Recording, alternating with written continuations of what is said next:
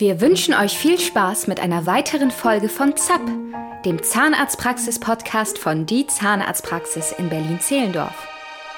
Ja, hallo, herzlich willkommen wieder zu unserem Podcast ZAP, der Zahnarztpraxis-Podcast von Die Zahnarztpraxis. Ich bin heute leider wieder alleine, ohne Patrick.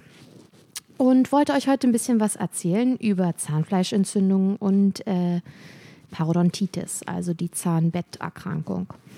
Und ähm, da fangen wir erstmal so ein bisschen mit den Grundlagen an. Äh, was ist eigentlich der Unterschied zwischen einer Zahnfleischentzündung und einer Zahnbettentzündung? Und ähm, erzähle ich euch ein bisschen was dazu. Und bei der nächsten Folge erzähle ich euch noch, was man dagegen machen kann. Zahnverlust ist zunächst mal keine normale Alterserscheinung, sondern fast immer Folge einer meist ähm, wenig beachteten Erkrankung, die sogenannte Parodontitis. Die verläuft oft jahrelang ohne irgendwelche Beschwerden und Warnzeichen werden häufig lange Zeit, wie gesagt, übersehen. Äh, dem fortschreitenden Abbau des Zahnhalteapparates, ähm, der durch die richtige Behandlung auch super gestoppt werden könnte, fallen auch leider gesunde Zähne zum Opfer. Und Verursacher ist eben meist der fest anhaftende Zahnbelag, also die Plaque, und die darin lebenden Bakterien und ihre Stoffwechselprodukte. Und äh, zunächst mal kann man sagen, also so eine Entzündung beginnt meistens mit einer sogenannten Gingivitis. Da ist dann erstmal nur das Zahnfleisch selbst betroffen. Das ist dann so, dass das Zahnfleisch gerötet ist. Das ist auch häufig geschwollen. Es blutet relativ schnell bei Berührung. Manchmal hat man auch schon einen Mundgeruch. Äh, und Schmerzen kommen auch vor. Aber alle diese Symptome lassen sich noch relativ gut ähm, verdrängen. Es ist jetzt noch nicht so, dass man da wahnsinnige, schlimme Beschwerden hat.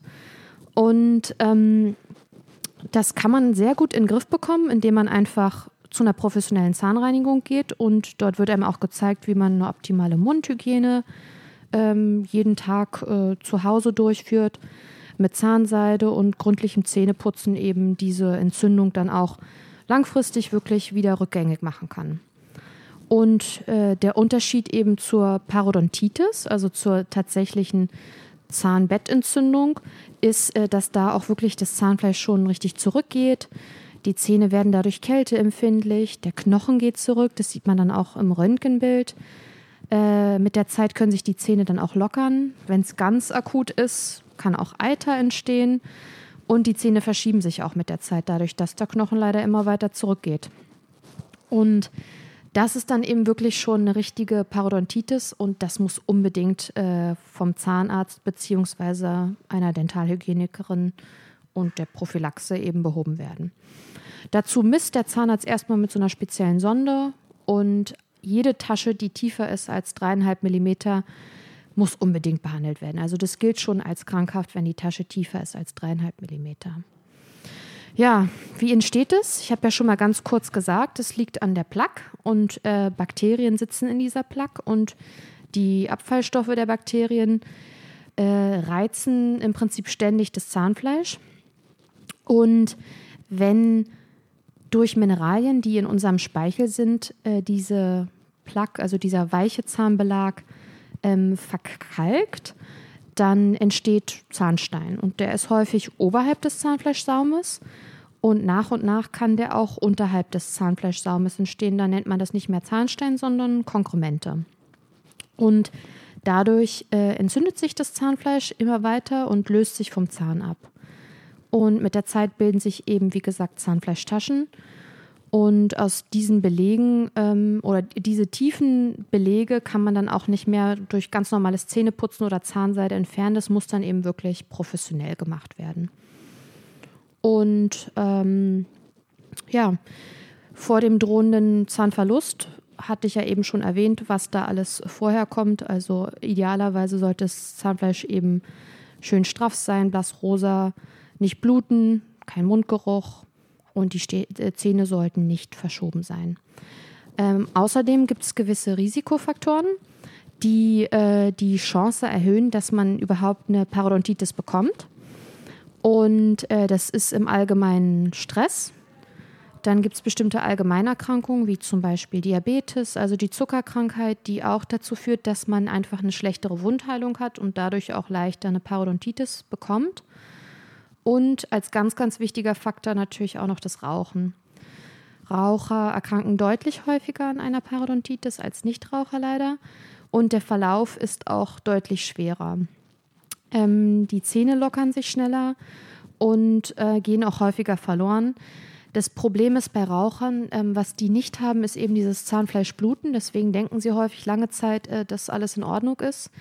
Aber ähm, dadurch, dass bei einem Raucher die ähm, Durchblutung generell herabgesetzt ist, blutet es nicht. Und äh, dann denkt man fälschlicherweise, alles ist in Ordnung, aber genau das Gegenteil ist leider der Fall.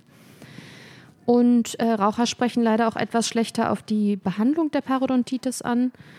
Und ähm, deswegen ist es eben besonders wichtig, da ganz frühzeitig zu intervenieren. Denn die Parodontitis ist ähm, auch wiederum ein Risikofaktor für andere Erkrankungen. Das heißt also, wenn ihr so eine Zahnbettentzündung habt, ist die Wahrscheinlichkeit für Herzerkrankungen, wiederum Diabetes, also die Zuckerkrankheit, aber auch Risikoschwangerschaften erhöht. Und deswegen ist es super wichtig, dass ihr euch da drum kümmert und es nicht auf die leichte Schulter nehmt. Selbstverständlich spielt auch die Genetik eine Rolle. Man muss aber dazu sagen, die Genetik spielt eigentlich bei jeder chronischen Erkrankung eine Rolle. Das kann man sich jetzt nicht drauf ausruhen. Also es ist wirklich super wichtig, dass ihr jetzt nicht sagt, naja, meine Mutter, mein Vater, die hatten das auch schon. Äh, mag sein, aber ihr müsst es trotzdem unbedingt behandeln lassen. Und es ist eben nie nur die Genetik, sondern es ist immer, ja, sind immer mehrere Faktoren, die dazu führen, dass man so eine Parodontitis bekommt. Gut, dann ist natürlich wichtig, was kann man machen, wenn man einmal festgestellt hat, Mensch, ich habe so eine Zahnfleischentzündung oder ich habe vielleicht sogar schon, meine Zähne haben sich verschoben, der Knochen ist zurückgegangen, hat der Zahnarzt gesagt, was kann man dann machen?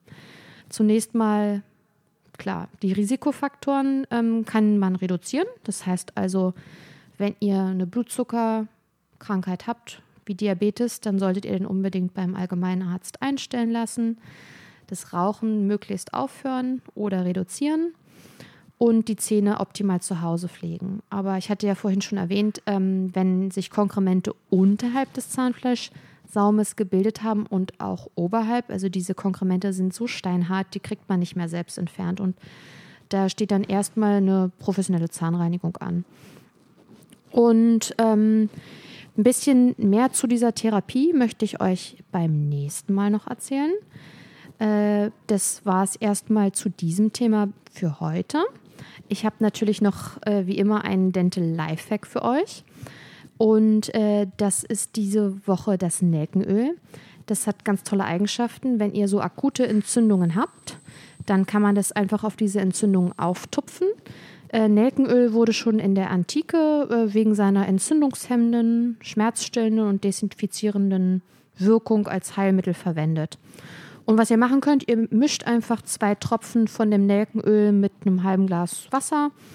Und ähm, das hat eben auch, wie gesagt, so eine ganz tolle betäubende Wirkung. Und ähm, dann gurgelt ihr damit ein bisschen, spült damit ein bisschen, vielleicht so zwei, dreimal täglich. Und damit kommt dann über die Runden, bis der nächste Zahnarztbesuch ansteht. Ihr könnt uns natürlich auch wie immer folgen unter die Zahnarztpraxis Berlin oder äh, und auf YouTube unter die Zahnarztpraxis. Dankeschön, bis zum nächsten Mal. Tschüss. Das war's mit ZAP, dem Zahnarztpraxis-Podcast von Die Zahnarztpraxis. Hast du Fragen? Schreib uns gerne bei Instagram unter die-zahnarztpraxis-berlin. Mehr Informationen über unsere Praxis findest du unter www.berliner-zahnarzt.de. Bis zum nächsten Mal mit einer weiteren Folge von ZAP